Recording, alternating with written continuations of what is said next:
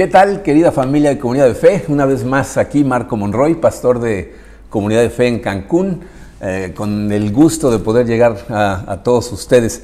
Eh, vamos a terminar el día de hoy eh, con nuestra serie La Voluntad de Dios, la iniciamos hace un par de semanitas, hablábamos de cómo hay veces que la voluntad de Dios puede ser un poco confusa porque la Biblia nos las muestra de tres maneras su voluntad en forma de decreto, esas cosas que Dios decretó desde el principio de los tiempos y no se pueden cambiar, su voluntad en forma de mandamiento, que es lo que vimos la semana pasada, la forma en que Él espera que vivamos la vida por nuestro propio bien, y, ahora vamos a ver eh, su voluntad en forma de dirección, que es lo que muchos han estado esperando, ¿no? Cómo recibir dirección de Dios, cómo poder escuchar mejor la voz de Dios para tomar decisiones. Vamos a ponernos en sus manos y vamos a analizar este tema. Eh, Padre, te damos tantas gracias, Señor, por tu amor. Gracias por, por la cruz, por tu Hijo Jesucristo. Y, Señor, eh, precisamente estamos estudiando en esta serie cómo necesitamos de ti eh, para todo en esta vida, pero en particular el día de hoy necesitamos dirección que venga de ti, Señor. Y, y, queremos aprender a escucharte de una mejor manera. Así es de que te pedimos precisamente que tu Santo Espíritu nos hable hoy de forma muy personal para que podamos saber cómo, Señor, dirigir nuestros pasos de acuerdo a tu voluntad. Nos ponemos en tus manos, Padre, en el hermoso nombre de tu Hijo Jesucristo. Amén. Muy bien, entonces el tema del día de hoy es recibiendo dirección de Dios. Miren, en, el primer mensaje de esta serie les decía que eh, lo que confunde a algunas personas específicamente eh, eh, en, en cuanto a este tema, en cuanto a recibir dirección de Dios, es que algunas personas piensan que como Dios tiene un plan para nuestra vida, piensan que tenemos que descubrir por adelantado cuál es ese plan antes de tomar ninguna decisión. En ese mensaje llegamos a la conclusión de que ese no es el caso. O sea, Dios, no quiere que estés obsesionado acerca del futuro, sino más bien que confíes en aquel que tiene al futuro en sus manos, que, es Dios. Ahora, algunas personas eh, escucharán esa explicación y dirán, pues sí está bonito el concepto, incluso es hasta liberante saber que pues, Dios es el que tiene en control del futuro, pero de todas maneras voy a enfrentar un montón de decisiones, voy a tener que tomar muchas decisiones y me gustaría saber si, si, si Dios me va a ayudar con mis decisiones o no. Vamos a ver qué dice la Biblia. El Salmo 32, versículo 8 dice, el Señor dice, yo te instruiré y te mostraré el camino que debes seguir, yo te daré consejos y velaré por ti. Entonces la respuesta a esa pregunta claramente es sí, Dios nos va a ayudar eh, a, escoger camino. ¿okay? Entonces vamos a dividir nuestro tiempo en tres partes. La primera de ellas, número uno romano, vamos a analizar cómo nos da dirección Dios principalmente. ¿okay? ¿Cuál es la principal fuente de dirección que recibimos de Dios? Y miren, el, pasaje clave para entender la manera en que Dios nos habla desde a, partir del segundo pacto, es decir, después de la vida, muerte, resurrección y ascensión de Jesucristo, Dios nos empezó a hablar de una manera diferente. Y, el pasaje clave se encuentra en la carta a los Hebreos, versículos 1 y 2. Dice así, fíjense, Dios que muchas veces y de varias maneras habló a nuestros antepasados en otras épocas por medio de los profetas, en estos días finales nos ha hablado por medio de su Hijo Versículo 1, podemos encontrar montones de versículos en el Antiguo Testamento que nos muestran cómo Dios efectivamente se comunicó con nuestros antepasados de muy diferentes maneras. Hay veces que escuchaban voces susurrándoles al oído, eh, hay veces que se presentaban ángeles, algunos tuvieron sueños, visiones, impresiones, una vez habló a través de un burro, ¿no? luego se escribían palabras en la pared eh, y de forma directa a través de los profetas. O sea, la manera más clara en la que Dios le habló a la gente en esa época era a través de los profetas. Y así dice el Señor, les decían claramente, ¿ok? Pero dice, pero ahora, en estos días finales, ¿cuáles son los días finales? Eh, todo el tiempo que pase entre el ascenso de Jesucristo y su regreso. Esos son los días finales. Entonces tú y yo estamos en los días finales y dice, en estos días finales nos ha hablado por medio de su Hijo. Miren, estos dos versículos, dentro del contexto eh, que se desarrolla en la carta a los hebreos, nos dan un vistazo profundo a la manera en que Dios habla y guía a su gente en estos últimos días. Dice, la carta a los hebreos es eh, un argumento extenso acerca de la superioridad de Jesucristo. Si lees esa carta vas a ver que nos dice que Jesucristo es superior a los ángeles, o sea, cualquier revelación que venga de ángeles, superior a los sacerdotes levitas, ¿no? Él es el sumo sacerdote perfecto, eh, su sacrificio fue superior a la sangre de toros y de cabras, y es superior a cualquier otra forma de revelación.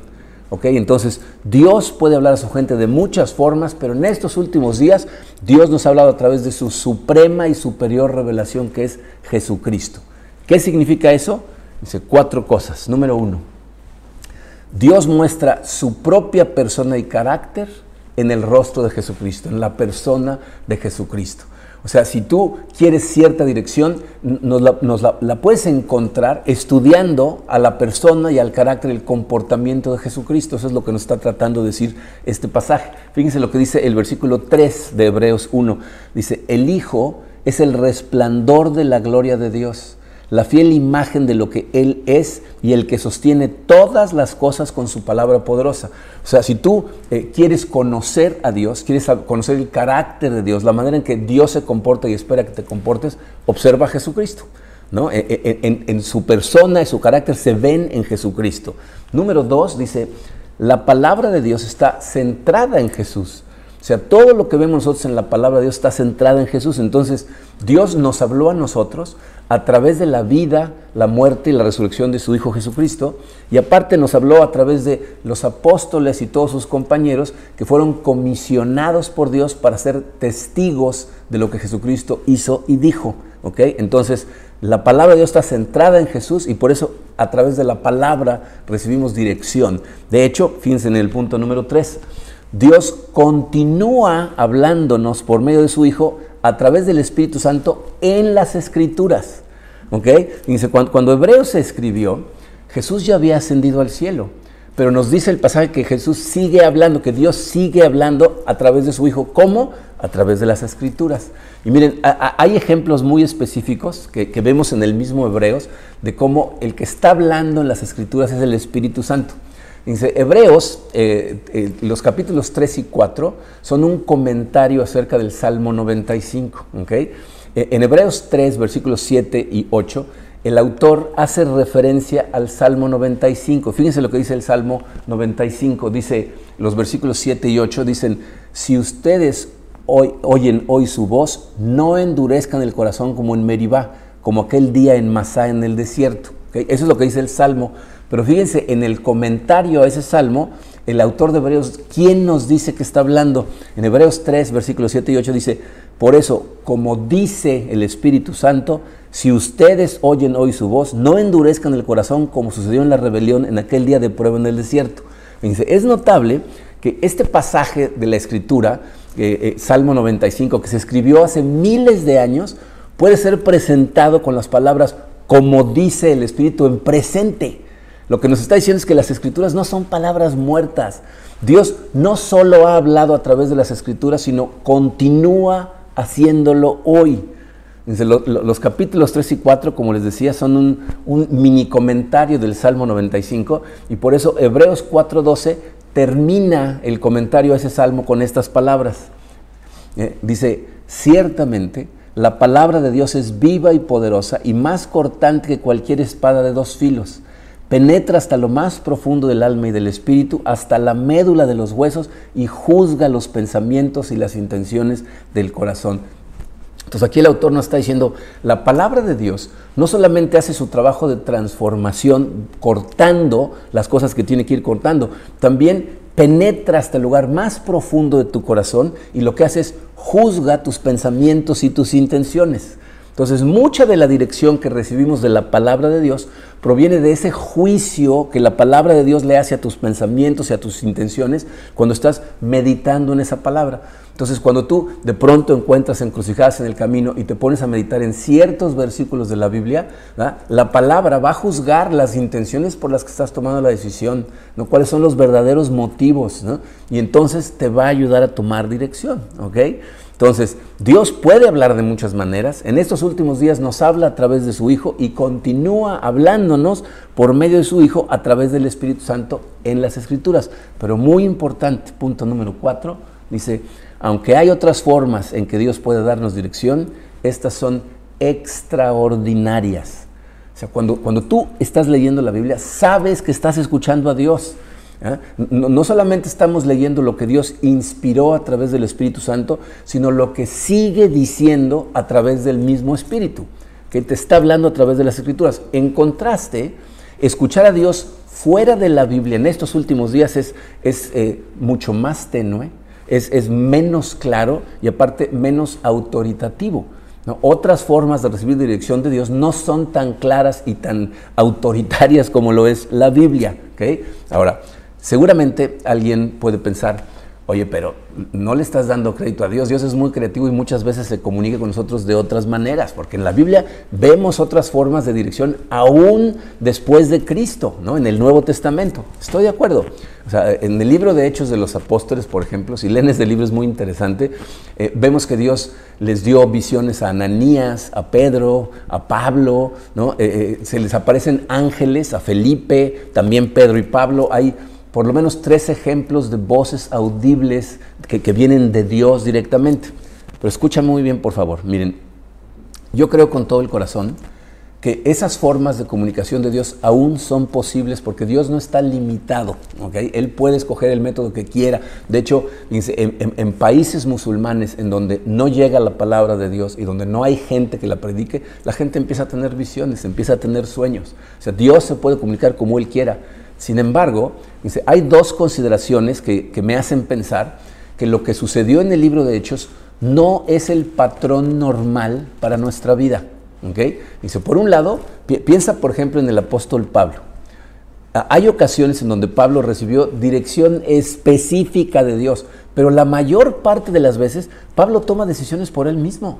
La mayor parte de las veces, de hecho, eh, hay, veces que utiliza un lenguaje tentativo cuando, cuando expresa sus decisiones. Por ejemplo, en, Hechos 15, en versículo 28, Pablo, eh, regresando del concilio de Jerusalén, les va a, expresar lo que tomaron, las decisiones que se han tomado. Y fíjense cómo dice, nos pareció bien al Espíritu Santo y a nosotros.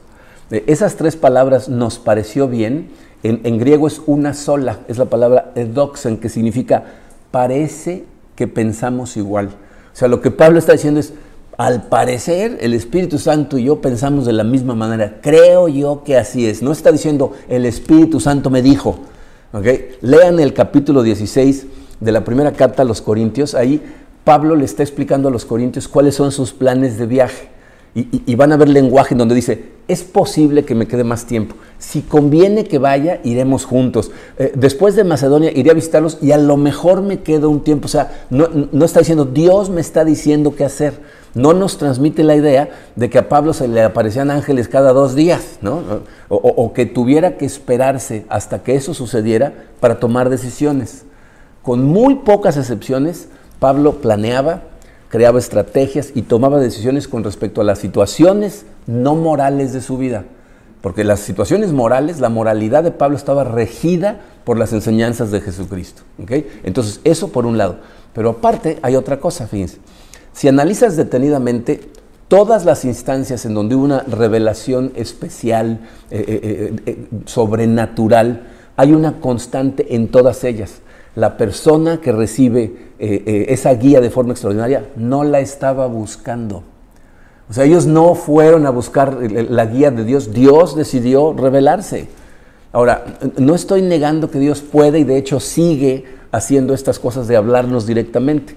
Eh, obviamente, cualquier tipo de dirección que tú creas que recibes de Dios tiene que ser probada contra las escrituras. Porque Dios jamás te va a pedir que hagas algo que va en contra de su palabra. Entonces, cualquier tipo de dirección que Dios te dé, necesitas compararla contra las escrituras. Pero yo estoy convencido que, por un lado, Dios hoy en día puede darnos visiones, impresiones, hablarnos directamente, pero por el otro, necesitamos reconocer que son raras y no estarlas buscando como norma de guía para todas nuestras decisiones. Ahora bien, miren, eh, sé que hay una discusión entre eh, los carismáticos y los conservadores con respecto a recibir guía de Dios a través de los dones del Espíritu. Eh, tenemos extremos de los dos lados, ¿no? Gente conservadora que piensa que Dios en ningún momento se comunique contigo de ninguna otra manera que no sea la Biblia, y tenemos a gente extrema hacia el otro lado que piensan que Dios todo el tiempo está en comunicación constante con ciertas personas. Por, por experiencia propia, Yo sé que Dios se comunica con nosotros de forma extraordinaria. Pero fíjense, como, como dice Donald Gee, les voy a leer algo que escribió. Donald Gee es un pastor de las asambleas carismáticas de Dios. O sea, es una persona totalmente carismática que cree en los dones del Espíritu Santo. Pero fíjense lo que escribió. Dice, hay graves problemas causados por el hábito de dar o recibir mensajes personales de dirección a través de los dones del Espíritu. La Biblia muestra que hay lugar para tales cosas por parte del Espíritu Santo, pero debe de mantenerse en proporción. Un estudio de las escrituras nos mostraría que, de hecho, los primeros cristianos no recibían continuamente mensajes del cielo. En la gran mayoría de los casos tomaban decisiones basadas en lo que podemos llamar sentido común santificado. ¿no? Un sentido común que proviene de ser santificado por Dios a través de su palabra. Dice, y vivieron vidas muy normales. Muchos de los errores en cuanto a los dones del Espíritu eh, surgen cuando queremos hacer de lo extraordinario y excepcional algo frecuente y habitual. Las santas escrituras son una lámpara a nuestros pies y una luz a nuestro camino. ¿ok? Entonces, ¿puede Dios hacerlo? Puede. No debemos estar esperándolas, pero Dios puede sorprendernos. ¿ok? De hecho, vamos a ver en el número 2, la segunda parte de nuestro mensaje, otras formas de dirección. ¿ok? Hay otras maneras, de, hecho hay unas que son muy comunes eh, eh, entre los cristianos. La primera de ellas son puertas que se cierran o se abren. ¿no? Muchas veces los cristianos hablamos de puertas que Dios abre o cierra, refiriéndonos a oportunidades que se presentan o desaparecen de nuestro camino. Bien, esta forma de ver la dirección de Dios puede ser buena si las vemos como oportunidades para hacer algo que sabemos que es bueno. ¿no? Por ejemplo, eh, si de pronto se da la oportunidad platicando con un vecino de hablarle del Evangelio, pues, Dios abrió una puerta, ¿no? De repente se presentó, hay veces que la gente está muy cerrada y horas para que Dios abra una puerta y de pronto te, abre la puerta y te pregunta cosas. ¿No? O a lo mejor eh, eh, te ofrecen un trabajo que a lo mejor eh, lo, necesitas para proveer a tu familia, aunque no fuera tu trabajo ideal. ¿No? Pero pues, Dios sabe de la necesidad que tienes y de pronto abre una puerta, ¿no? lo que le pasó a Juan Pedro, ¿se acuerdan? Juan Pedro fue un líder de, nuestro grupo de alabanza que de pronto le ofrecieron una beca en la universidad en la que él quería estudiar para la carrera que él quería estudiar. O sea, esa es una puerta abierta por Dios, ¿ok? Entonces, puertas abiertas, vistas de forma correcta, son oportunidades que Dios nos da para hacer cosas buenas que queríamos hacer. Un ejemplo claro de eso se encuentra en 1 Corintios 16, versículos 8 y 9. Fíjense lo que dice Pablo. Dice, pero me quedaré en Éfeso hasta Pentecostés porque se me ha presentado una gran oportunidad para un trabajo eficaz, a pesar de que hay muchos en mi contra. O sea, aquí eh, Pablo no está diciendo, eh, eh, Dios me dijo que me quedara, está diciendo, se abrió una puerta, se abrió una oportunidad y me voy a quedar. Ahora, las puertas cerradas son cuando en su soberana providencia Dios no nos permite hacer algo que queríamos hacer o continuar haciendo algo que estábamos haciendo que consideramos que era bueno. ¿no? O sea, de repente, no sé, pierdes el trabajo ¿no? Porque la empresa cierra o llega un nuevo jefe y cambia todo el personal, ¿no? O sea, cosas fuera de tu control. Eh, a lo mejor eh, intentas una relación con una persona y te das cuenta que no son compatibles, que no van en la misma dirección y no funciona la relación. A lo mejor vas a pedir trabajo a una empresa y después de entrevistarte te dicen que no te van a contratar, ¿no? Eh, hemos tenido casos de gente que sufre un accidente y tiene que estar fuera de servicio dos, tres meses y se dan cuenta de que durante ese tiempo hicieron una reflexión y Dios les ayudó a encontrar nueva dirección. O sea, esas a veces son puertas que Dios cierra para sus propósitos. Pero las dos, miren, eh, hay, formas muy necias de ver estos conceptos. Eh, en cuanto a las puertas abiertas, dice, eh, el camino correcto no siempre es el más fácil. Una puerta abierta no necesariamente representa la voluntad de Dios para tu vida. No, no todos los trabajos eh, son vistos por Dios eh, eh, de formas, o sea, no los ve correctamente Dios, ¿no? O sea, si el único trabajo que encuentras es, en, un bar nudista, pues obviamente no creo que Dios sea lo que tiene para ti. No, no todas las relaciones son correctas a los ojos de Dios, como hablamos la semana pasada. ¿no? O, o, tú piensas que el hecho de que Jonás haya encontrado un barco listo para zarpar a Tarsis era una puerta abierta por Dios. Evidentemente no. O sea, si Dios abre una puerta para hacer algo que, tú sabes que es bueno y necesario, dale gracias por la oportunidad. Pero si no es bueno, no es de Dios. ¿Ok? De la misma manera, puertas que se cierran no siempre son cerradas por Dios. ¿no? Hay veces que la gente utiliza las puertas cerradas de Dios como, una excusa para flojear, ¿no? Dice, no, pues es que puse mi currículum en internet, pero nadie me ha llamado. Pues sal a buscar trabajo, ve y toca puertas y habla con gente, ¿no? O sea, ese no es Dios cerrándote la puerta, ¿no? Gente que pierde el trabajo, pero por su irresponsabilidad, ¿no? Entonces, pues, ese no es Dios cerrándote la puerta, ese eres tú cerrándote puertas, ¿no? Ah, quieres iniciar un ministerio, pero cuesta mucho trabajo. Pues a lo mejor va a costar trabajo por el lugar en donde estás empezando el ministerio. No significa que Dios lo está cerrando. ¿Okay? Entonces, puertas que se abren y cierran pueden ser, eh, provenir de Dios. ¿okay? Eh, número dos, pruebas a Dios. ¿no? O sea, algunas personas quieren probar a Dios antes de tomar una decisión. ¿no? le dicen, si realmente quieres que haga esto, entonces que pase esto otro. ¿no? Si quieres que salga con Juanita, entonces que cancelen todas mis clases de mañana. O sea, pues, le, ponemos unas pruebas medio ridículas. ¿De, dónde viene este asunto de las pruebas a Dios? El, lugar principal de donde viene es del libro de jueces en la vida de Gedeón. Si recuerdan, lo estudiamos no hace mucho, Dios manda a Gedeón a luchar contra los madianitas, que es un ejército muy grande, y entonces Gedeón eh, eh, está escondido, tiene miedo, ¿no? Y, le dice estas cosas. Dice, Gedeón le dijo a Dios, si has de salvar a Israel por mi conducto, eh, como has prometido, mira, tenderé un vellón de lana en la era, o sea, un pedazo de tela, eh, sobre el suelo. Si el rocío cae sobre el vellón y todo el suelo alrededor queda seco, entonces sabré que salvarás a Israel por mi conducto como prometiste. ¿no?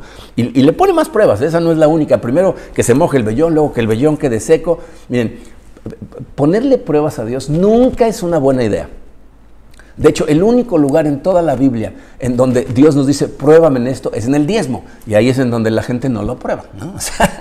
O quieren comprobar que si diezman, verdaderamente Dios los va a bendecir. Pero bueno, fíjense, sabemos que Gedeón le pidió a Dios estas pruebas que eran extraordinarias y, y Dios contestó. Pero miren, tenemos muy buenas razones para pensar que Gedeón no es un ejemplo normativo para nosotros como cristianos. Para empezar, Gedeón no tenía acceso a una sola página de la Biblia. Él no tenía otra forma de dirección y como les dije hace rato, donde no hay otras formas, Dios interviene, ¿no? como lo está haciendo en los países musulmanes.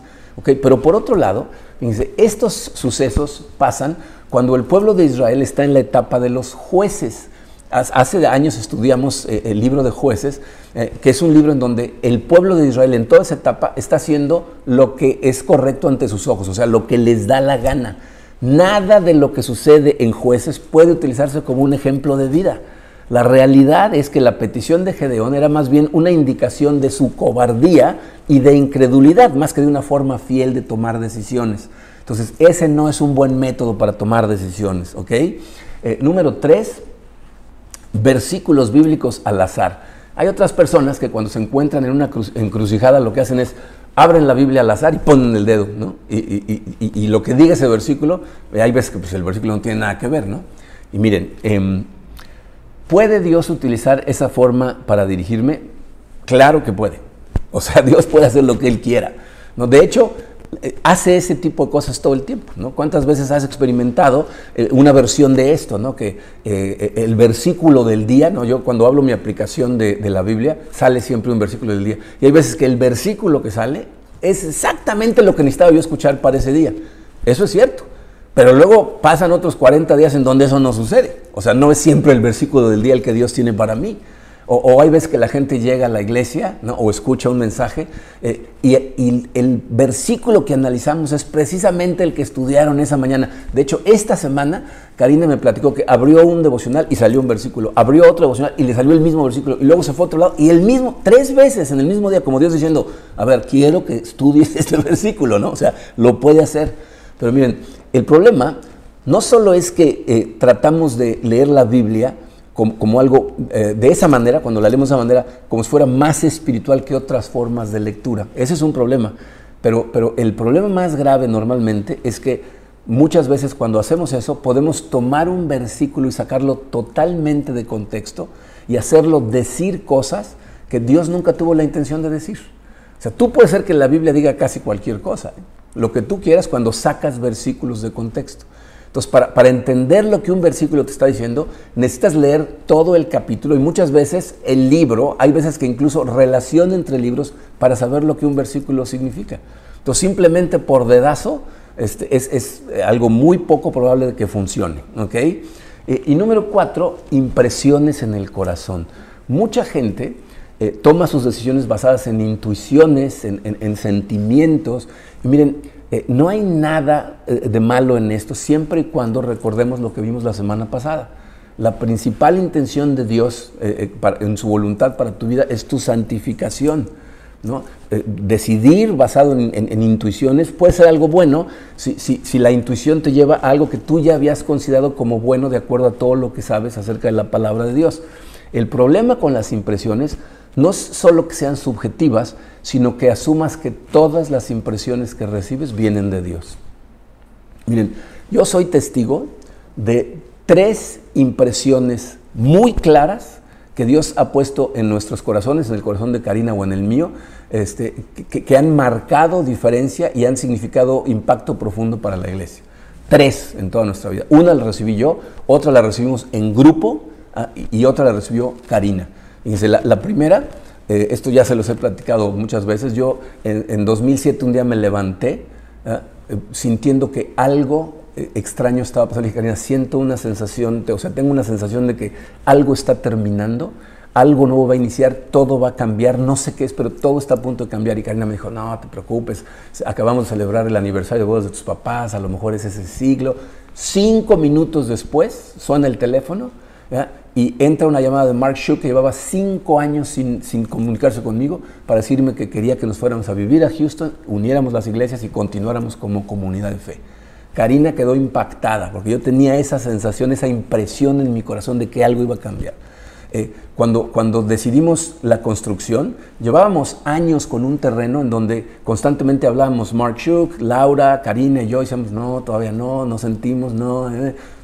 Un día yo escribiendo mi sermón, Karina haciendo su devocional y Mark, que había volado a una conferencia de pastores, que al llegar les dijeron que se había cancelado y estuvieron dos días él y su pastor ejecutivo encerrados orando y platicando, sentimos el llamado de Dios a empezar la construcción. Al mismo tiempo, o sea, cuando nos hablamos casi nos interrumpimos. ¿Qué crees que me dijo Dios? O sea, así de fuerte. ¿no? Y, y la otra que a mí me impresionó mucho fue cuando, cuando llegamos al terreno en donde construimos la iglesia la primera vez.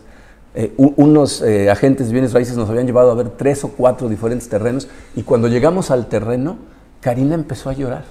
O sea, se le empezaron a salir lágrimas. Le digo, ¿qué te pasa? Me dijo, es que este es el terreno. Siento en mi corazón que Dios me está diciendo que esta es la tierra prometida. Y dije, bueno, pues vamos a ver si nos alcanza. Vamos a ver. Me dijo, no, este es. ¿Y saben qué fue interesantísimo? A la semana siguiente, el, vendedor nos habló y nos dijo, les tengo una mala noticia, el dueño ya vendió el terreno. Y nosotros dijimos, no es posible. Karina me decía, ese es el terreno, no lo puede haber vendido. Hablé con el dueño y me dijo, ya le di mi palabra a una persona y ya lo vendí. Y Karina me decía, no puede ser. A las dos semanas me vuelve a hablar el dueño y me dice, ¿qué cree? Este hombre me hizo una promesa y no la cumplió. Así es de que ya no se lo voy a vender a ellos, se lo voy a vender a ustedes porque quiero que ese terreno sea para la iglesia, no se lo voy a vender a nadie más. O sea, así de claro, ¿ok? Tres veces. Nos ha dado sensaciones en otras cosas, sí, pero nunca han sido cosas tan claras como esas. Ahora, fíjense, eh, en contraste, yo conozco a gente que cree que recibe dirección diaria de forma sobrenatural de Dios se ponen a orar o a meditar y están y, reciben de Dios su dirección. Si, eso es verdad, Dios le habla a esas personas más de lo que le habló a todos los profetas y a Pablo juntos. Ahora, ¿es eso imposible? No, la verdad no es imposible. Si Dios quisiera hablarte todos los días, lo haría con toda tranquilidad. Pero si la Biblia es tu autoridad, entonces sabes, porque ahí lo vemos, que ese no es el método preferente de Dios para comunicarse contigo. Ven, a mí eh, hay pocas frases que me ponen nerviosos. Una que me pone muy nervioso cuando la gente me dice, Dios me dijo que hiciera esto. Pero la que me pone más nervioso es cuando me dicen, Dios me dijo que te dijera que hicieras esto, ¿no? Generalmente les digo, dile que me diga a mí, ¿ok? Pero, pero bueno, este, ¿puede hablarte Dios de esa manera? Claro que puede, ¿no? Eh, pero lo hace todo el tiempo. Por eso son cosas extraordinarias porque no es la manera común que Dios utiliza para comunicarse con nosotros. la palabra de Dios nos fue dada para proveernos de principios que nos ayuden a, regular nuestros juicios, nuestros afectos, de forma que tengan influencia sobre nosotros y nos ayuden a tomar dirección en cuanto a nuestra conducta y nuestras decisiones. Hay una palabra que utilizamos para definir todo eso que les acabo de decir, ¿saben cómo se llama? Sabiduría. Eso es lo que Dios nos da, sabiduría. ¿no? Entonces nuestra tercera parte de hoy es el camino de la sabiduría. Miren, es, es muy interesante que en nuestros días tenemos acceso a un montón de información. O sea, es de verdad impactante para mí. Pon un concepto en Google, cualquier concepto que se te ocurre, dale enter y te van a salir cientos de miles, si no es que millones de páginas con información con respecto a ese concepto, el concepto que quieras. Eh, el, el problema es que tener información y tener sabiduría no es lo mismo. De hecho, creo que hoy es más complicado discernir la sabiduría por la cantidad de información que nos llega. Gracias a Dios, tú y yo no tenemos ese problema, porque Dios nos da el camino a la sabiduría en su palabra. uno de los pasajes por excelencia para entender ese concepto es Proverbios 2, versículos 1 al 6. vamos a leerlo.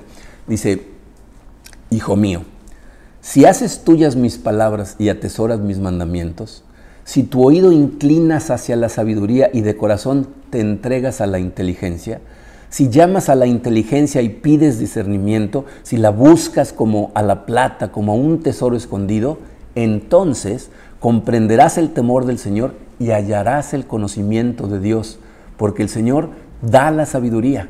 Conocimiento y ciencia brotan de sus labios. Es, muy interesante que eh, la Biblia nunca nos invita a pedirle a Dios que nos revele el futuro, pero sí nos invita por todos lados a clamar a Él pidiéndole sabiduría. Y en este proverbio me encanta porque puedes ver la relación clarita entre si haces y entonces. ¿Dónde anda entonces? Por ahí anda entonces. Porque el Señor entonces comprenderás, ¿no? O sea, hay una relación entre si haces estas cosas, entonces comprenderás estas otras, ¿no? Si haces tus, mis palabras tuyas y atesoras mis mandamientos, si tu oído inclinas, si, si te entregas de corazón, eh, si, la buscas como la plata, dice, entonces hallarás el conocimiento de Dios. Miren, de, este y muchos otros pasajes podemos deducir eh, una serie de principios prácticos eh, que, podemos utilizar para ayudarnos a, vivir y actuar con sabiduría. ¿no? O sea, si tú cuando enfrentas eh, decisiones importantes, puedes seguir estos que son principios que nos da la Biblia para ayudarnos a tener sabiduría. El primero de ellos debería ser obvio, escudriñar las escrituras. O sea, yo sé que la Biblia no nos da respuestas a preguntas específicas en cuanto a muchas decisiones. Sea, no vas a abrir la Biblia y tú vas a decir, compra el coche azul, ¿no? Pide el plato de mollets. no lo vas a encontrar en ningún lado. Pero conocer su palabra, o sea, escudriñarla, alimentarte de ella, eh, estar inmerso en ella, puede ayudarte a discernir entre lo bueno y lo excelente. ¿no? Eh, eh, a nosotros nos gusta mucho la cocina y nos encanta comer, ¿no? Pero bueno, vemos muchos programas de, cocina. Y, una cosa que hemos aprendido ah, después de años de, estar aprendiendo a cocinar y de ver a gente cocinar, es que la gente que tiene un paladar muy refinado tiene la capacidad de probar platillos y decirte qué ingredientes tienen.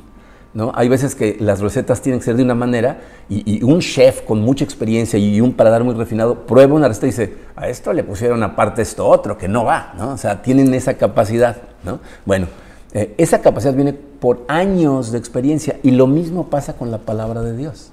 O sea, si tú todo el tiempo te estás alimentando de la palabra de Dios, estás escudriñando las escrituras, meditando en ella, no, pero realmente eh, inmerso en ella, de pronto empiezas a tener discernimiento acerca de las situaciones, acerca de las personas, empiezas a darte cuenta cuáles son las motivaciones reales, ¿no? O sea, necesitas realmente estar inmerso en las escrituras.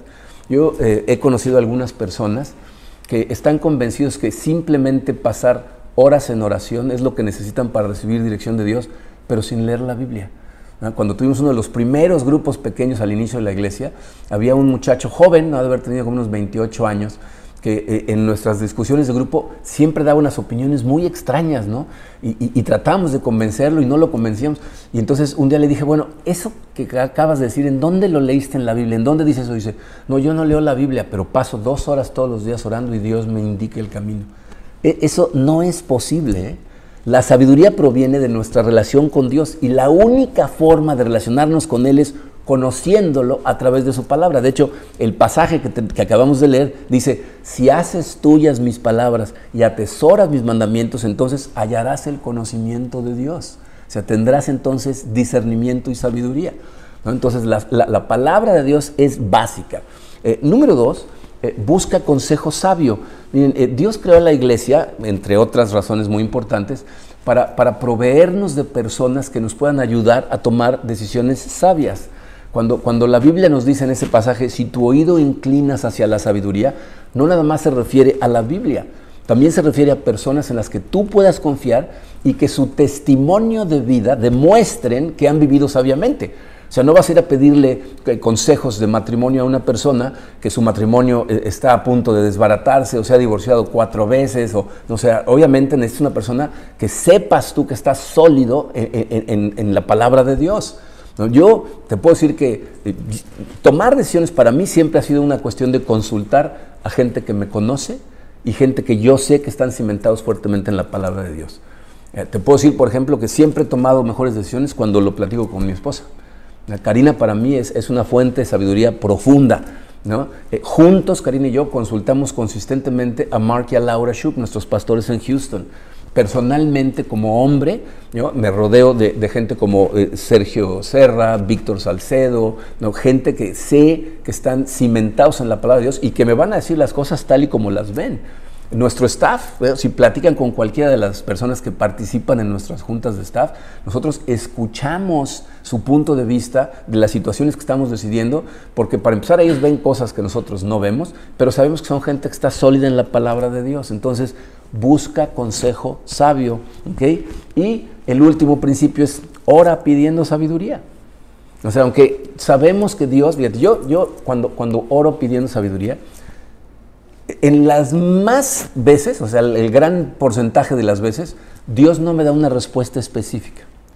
Por eso lo que yo le pido a Dios en oración es, es vamos a tomar una decisión, voy a analizar las cosas, por favor, dame sabiduría para tomar las decisiones correctas para esta tu iglesia. ¿Ah? Y, confío en Él. Miren, al, final del día, algo que a mí me da mucha paz es que sus planes generales no los podemos frustrar.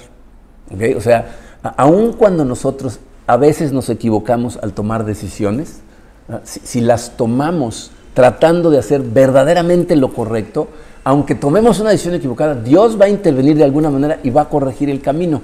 Dice, este versículo a mí me da mucha paz. Eh, dice, el corazón del hombre traza su rumbo, pero sus pasos los dirige el Señor.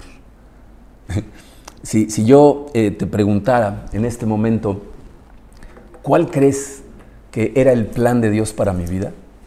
¿No? O sea, para la gente que me conoce, ¿no? ¿cuál crees que era o, que siempre había sido el plan de Dios para mi vida? Estoy seguro que mucha gente, como me lo han dicho, es, predicar su palabra. ¿no? O sea, obviamente Dios te tenía planeado para predicar su palabra. Ahora, piensa en esto. ¿Tú crees que todas las decisiones que tomé en mi vida estaban dirigidas hacia ese objetivo? Yo honestamente no tenía ni la más remota idea de que Dios quería que fuera pastor. De hecho, la primera vez que alguien me lo sugirió, que fue mi hermana Alina, estuve rodando de la risa como durante 10 minutos porque yo no me veía en este rol. Evidentemente, no tomé a lo mejor las mejores decisiones. De hecho, fíjense, cuando la primera persona que me habló de Cristo, fue en Estados Unidos, recién casados Karina y yo, recién casados, aunque hace 33 años me hablaron de Cristo por primera vez y me empezó a disipular ese pastor. Y nosotros tomamos por diferentes razones la decisión de regresarnos de Estados Unidos o salirnos de Estados Unidos y venirnos a vivir a México y terminamos viviendo en Ixtapa, en donde no había absolutamente ninguna iglesia. ¿Ok? Entonces, ¿qué, qué pasó? Pues nos alejamos, ¿no? E, e, éramos muy recién convertidos y entonces nos alejamos. Y, yo me puedo poner a pensar y decir, ¿y qué hubiera pasado si me hubiera quedado? A lo mejor Jeff me hubiera discipulado y, en, mucho más antes de lo que lo hice, hubiera empezado a seguir a Dios de forma más fiel. A lo mejor hubiera sido pastor desde 20 años antes, no sé, ¿no? Entonces, yo puedo eh, asfixiarme con, esas eh, confusiones de lo hice correcto, no lo hice correcto, pero la conclusión a la que llego cuando veo pasajes como el que acabamos de leer es que Dios iba a lograr sus propósitos en mí, no importa si me quedaba en Estados Unidos o si venía a México. Ahora, ¿podía yo haber rechazado el propósito de Dios para mi vida? Claro que pude haberlo hecho. De hecho, cuando, cuando esa puerta se abrió, cuando Mark Shook me ofreció convertirme en el pastor de, la iglesia en español, yo, yo, estaba muerto de miedo. No sabía si hacerlo o no. Y, y, pues Karina y yo oramos, lo platicamos y dijimos, eh, obviamente es un camino correcto y lo tomamos, ¿no? Pero tengo la tranquilidad de que Dios realmente está en control. Entonces, al final del día, Dios nos da lineamientos muy claros de nuestra forma de vivir, de la gente de la que nos deberíamos de rodear, de las cosas que debemos aspirar a ellas. Y después de eso, lo que espera es que nosotros tomemos decisiones sabias. Nosotros. Tal como lo hizo Pablo y como lo hicieron muchos personajes en la Biblia.